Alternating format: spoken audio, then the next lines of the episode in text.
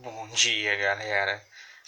Tá começando mais um café com lado e hoje simplesmente o papo quando me veio essa pauta, quando um amigo meu comentou sobre essa essa questão, eu fiquei de boca aberta, cara. Eu, eu simplesmente não sabia o que falar eu simplesmente não tinha um, um comentário, um, uma reflexão é, a, com a ideia disso, mas depois de pensar um pouco, analisar os acontecimentos é,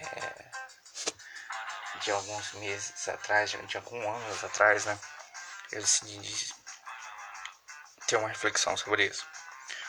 Ou então, Roberto Alvin, ministro da Cultura do governo Bolsonaro, fez a seguinte citação em um de seus pronunciamentos: A arte brasileira da próxima década será heróica e será nacional.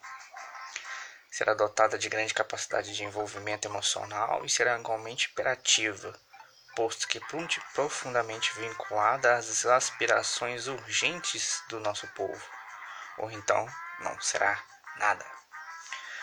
O grande problema disso é que ele copiou a frase ou fez a sua adequações em cima da frase do Joseph Goebbels, que era ministro de propaganda do Hitler, que disse bem assim: a arte alemã da próxima década será heróica, será ferramenta romântica e será objetiva e livre de sentimentalismos, será nacional com grande patos e igualmente imperativa e vinculante. Ou então, não será nada. E, cara, e, e, isso foi. É, eu, eu, sei que eu tô rindo aqui, mas é complicadíssimo. Mas, é, algum tempo atrás, é, na época das eleições, eu estava lendo um livro que se chama Nazismo, como ele pode acontecer, que é uma, uma, uma publicação da, da, da, Super Interessante, revista Super Interessante, e o autor chama-se Eduardo Zarkias. E esse cara ele começou é, a explanar que o nazismo hoje pode parecer para nós uma ideologia horrenda, algo abominável que o ser humano fez. Mas quando ele se iniciou no governo alemão, no comecinho do Partido Nacionalista, era uma ideia que foi abraçada por pessoas comuns, pessoas da sociedade, eu, você e a religião e tal. E depois se transformou no que, que era para ter se transformado. Cara, como eu vejo um pouco de, de, de correlação nisso com as eleições passadas em colocando o Bolsonaro ali. Porque o voto do, do, do, do pai de família cristão foi essencial para que ele esteja lá.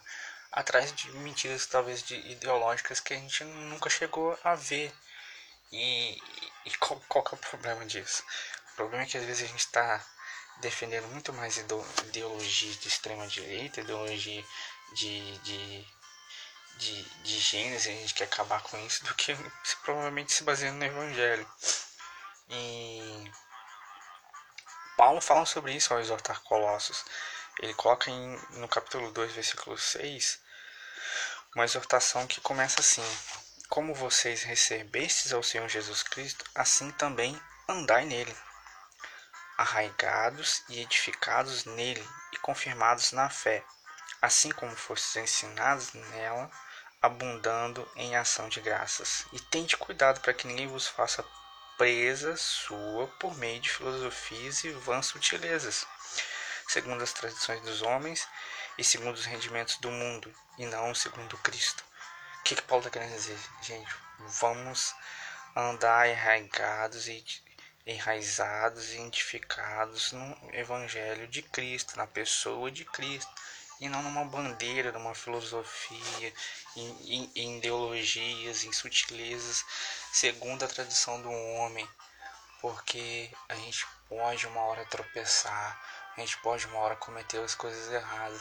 A gente tá vendo, cara, com esse pronunciamento aí do, do ex-ministro agora, ex-ministro Roberto Alves, ex-ministro de Cultura, que nós estamos deixando se levar por ideologias. A gente está vendo que Bolsonaro não tem capacidade de correlacionar ministros capacitados para o Brasil. Os ministérios estão sendo entregues a, a pessoas que, que, que não têm um, um, um, um discernimento do, do, que for, do que falar. Eu já vi algumas outras coisas sendo faladas do ministro de, de, de Ecologia, ministro é, de, de, ambientes também, esqueci o nome do ministério agora, que foi perturbadores. Cara, a gente precisa se, se basear em Cristo, a gente precisa se fortalecer na pessoa de Cristo e, e, e no Evangelho, porque senão a gente